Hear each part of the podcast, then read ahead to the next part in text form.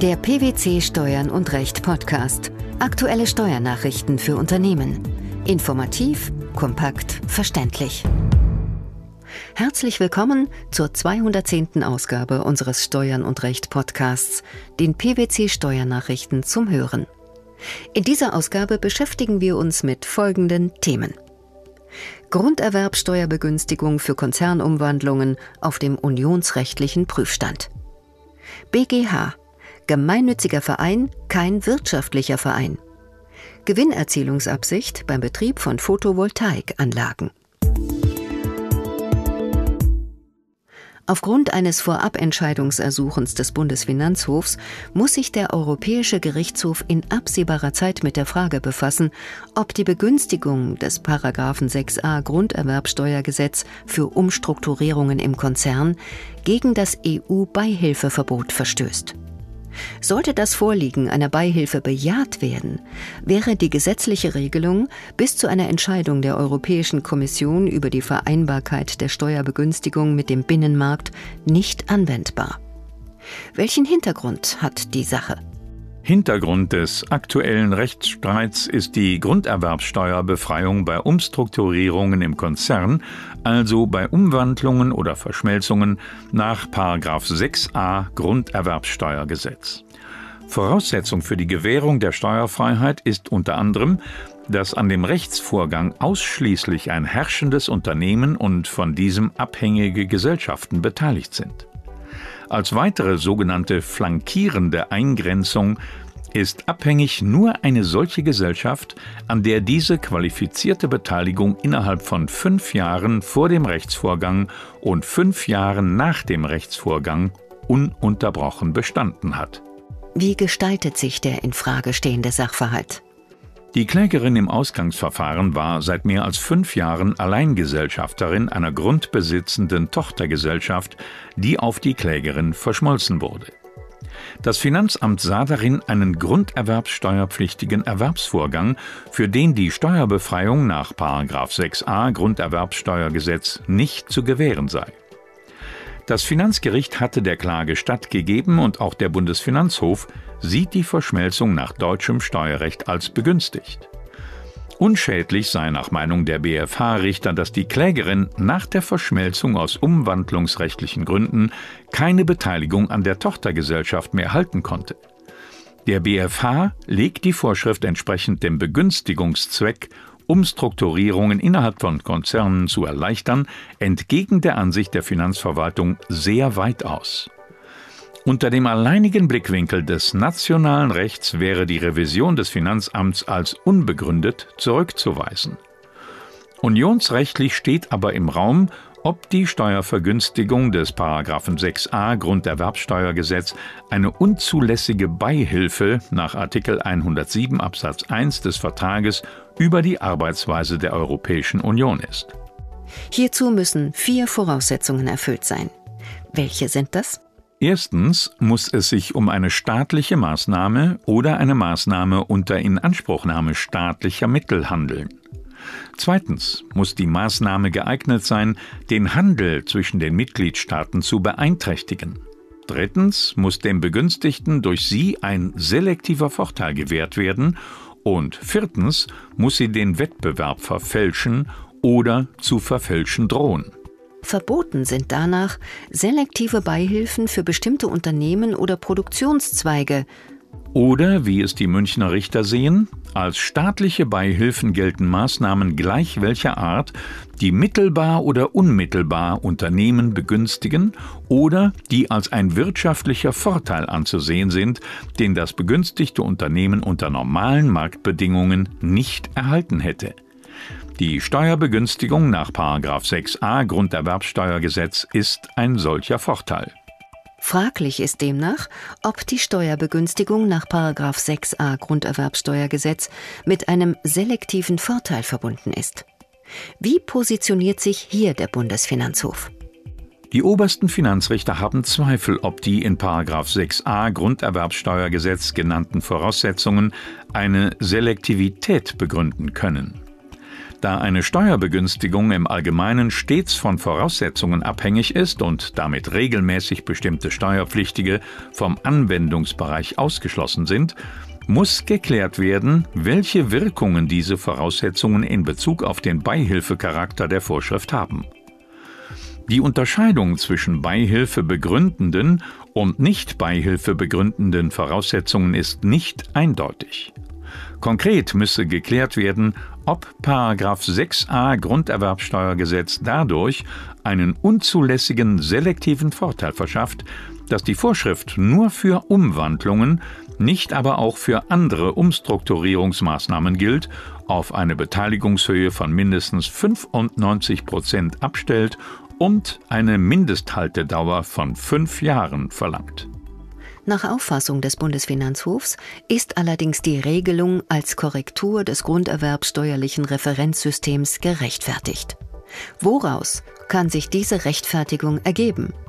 Die Rechtfertigung könne sich daraus ergeben, dass die Tatbestände des Paragraphen 1 Absatz 1 Nummer 3 Satz 1 Absatz 2a und Absatz 3 Grunderwerbsteuergesetz aus grunderwerbsteuerlicher Sicht zu weit gefasst seien und deshalb für bestimmte Konzernsachverhalte einer Korrektur durch Einschränkung des Anwendungsbereiches bedürfen, die durch 6a Grunderwerbsteuergesetz erfolgen könne. Der Bundesgerichtshof hat mit Urteil vom 16. Mai 2017 entschieden, dass die Anerkennung eines Vereins als gemeinnützig im Sinne der Abgabenordnung entscheidende Indizwirkung dafür hat, dass dieser nicht nach der Satzung auf einen wirtschaftlichen Geschäftsbetrieb gerichtet ist. Worum ging es konkret? Verfahrensgegenständlich war die Frage, ob ein Verein, der elf Mitglieder hatte und neun Kindertagesstätten betrieb, aufgrund wirtschaftlicher Betätigung aus dem Vereinsregister zu löschen sei. Er war durch Bescheid des Finanzamts von der Körperschaft und der Gewerbesteuer befreit, weil er ausschließlich und unmittelbar steuerbegünstigten gemeinnützigen Zwecken im Sinne der Abgabenordnung diente. Das Kammergericht hatte mit Urteil vom 16. Februar 2016 die Notwendigkeit der Löschung aus dem Vereinsregister bejaht. Hiergegen wurde beim Bundesgerichtshof erfolgreich Beschwerde eingelegt. Mit welchem Ergebnis?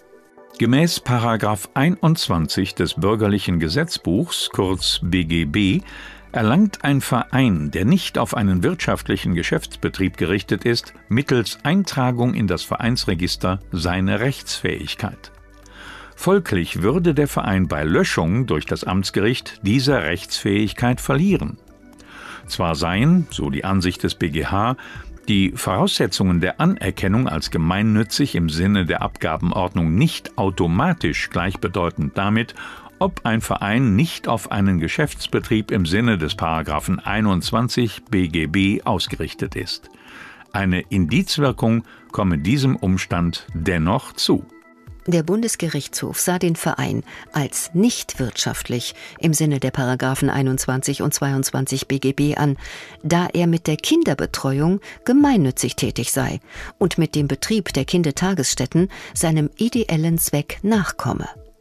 Was war der Grund für diesen Beschluss? Insbesondere die Gesetzgebungshistorie führte zu diesem Beschluss. In dem Entwurf, der der gesetzgewordene Fassung des Paragraphen 21 BGB voranging, war die Formulierung derart, dass Vereine zu gemeinnützigen, wohltätigen, geselligen, wissenschaftlichen, künstlerischen oder anderen nicht auf einen wirtschaftlichen Geschäftsbetrieb gerichteten Zwecken die Rechtsfähigkeit durch Eintragung in das Vereinsregister erlangen. Zwar ist der entgeltliche Betrieb von Kinderbetreuungseinrichtungen als wirtschaftliche Bestätigung unternehmerisch, er dient aber dem nicht wirtschaftlichen Hauptzweck, ist untergeordnet und Hilfsmittel zu deren Erreichung. Er fällt damit unter das sogenannte Nebenzweckprivileg und macht den Verein nicht zu einem wirtschaftlichen Verein. Der Umfang der hier vom Verein betriebenen Kindertagesstätten steht dem Nebenzweckprivileg nicht entgegen, da ihm keine Aussagekraft zukommt, ob der wirtschaftliche Geschäftsbetrieb einem ideellen Zweck zu bzw. untergeordnet ist. Das Verfahren der Löschung aus dem Vereinsregister ist somit einzustellen. In seinen Ausführungen geht der BGH auch auf die Rechtsperson des Vereins ein. Was lässt sich hierzu sagen? Bereits die Rechtsformwahl Verein weist darauf hin, dass es sich bei der entgeltlichen Kinderbetreuung lediglich um eine untergeordnete, den ideellen Hauptzweck des Vereins dienende wirtschaftliche Betätigung im Rahmen des sogenannten Nebenzweckprivilegs handelt. Eine wirtschaftliche Betätigung durch den Verein sei aufgrund der Anforderungen, die Anerkennung als gemeinnützige Körperschaft mit sich bringt, zum Beispiel Verbot der Gewinnausschüttung oder zeitnaher Mittelverwendung, nicht zu erwarten. Der als gemeinnützig anerkannte Verein zielt im Gegensatz zu den Gesellschaften wie etwa AG oder GmbH nicht auf einen Geschäftsgewinn und den wirtschaftlichen Vorteil des Einzelnen. Verluste aus dem Betrieb einer Photovoltaikanlage können auch bei negativer Gewinnprognose steuerlich anzuerkennen sein. Dies hat das Finanzgericht Münster rechtskräftig entschieden. Welcher Sachverhalt lag dieser Entscheidung zugrunde? Der Kläger hatte von einer Gesellschaft zwei Photovoltaikanlagen in einem Solarpark erworben. Der Verkaufsprospekt der Gesellschaft enthielt eine mögliche Ertragsprognose, die sich im tatsächlichen Betrieb der Anlagen aber nicht erfüllte. Der Wirkungsgrad konnte auch nach der Beauftragung von Gutachtern zur Ursachenerforschung nicht wesentlich gesteigert werden. Um die Photovoltaikanlagen zu finanzieren, hatte der Kläger ein Darlehen aufgenommen. Anstelle einer laufenden Tilgung schloss er eine fondgebundene Rentenversicherung ab, die er an die finanzierende Bank abtrat. Mit dieser vereinbarte er eine weitere fondgebundene Rentenversicherung. Vor dem Hintergrund, dass die Einnahmen zur Deckung der Ausgaben für das Darlehen nicht ausreichten, widerrief der Kläger den Darlehensvertrag und begehrte erfolglos die Rückabwicklung. Die Bank senkte daraufhin jedoch den Sollzinssatz. In seiner Einkommensteuererklärung 2012 erklärte der Kläger wegen seiner Photovoltaikanlagen Verluste aus Gewerbebetrieb. Das Finanzamt erkannte die Verluste nicht an, weil der zu erwartende Totalgewinn aus dem Betrieb der Photovoltaikanlagen negativ sei. Es liege eine steuerlich unbeachtliche private Tätigkeit vor. Das Finanzgericht gab der Klage statt. Wie begründete das Gericht seine Sicht? Ausgehend von einem Prognosezeitraum von 20 Jahren, der betriebsgewöhnlichen Nutzungsdauer der Anlagen, könne der Kläger zwar keinen Totalgewinn erzielen, allerdings spreche beim Betrieb von Photovoltaikanlagen der Beweis des ersten Anscheins für eine Gewinnerzielungsabsicht, der durch die negative Totalgewinnprognose erschüttert werde. Das reiche im Fall des Klägers aber nicht aus, die Verluste nicht anzuerkennen. Was ist der Grund hierfür? Die verlustbringende Tätigkeit beruhe nicht auf persönlichen Gründen. Der Kläger habe im Rahmen seiner Möglichkeiten alles unternommen, um Verluste gering zu halten. Es seien technische Maßnahmen zur Verbesserung des betrieblichen Ergebnisses ergriffen worden, wodurch die Einnahmen gestiegen seien. Der Kläger habe ferner die Ausgaben durch Gespräche mit der Bank reduziert.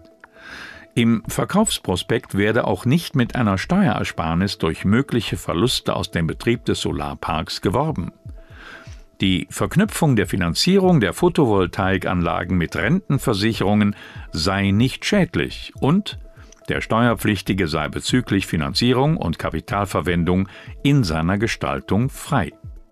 Wie ist es mit der Abgrenzung zur Liebhaberei?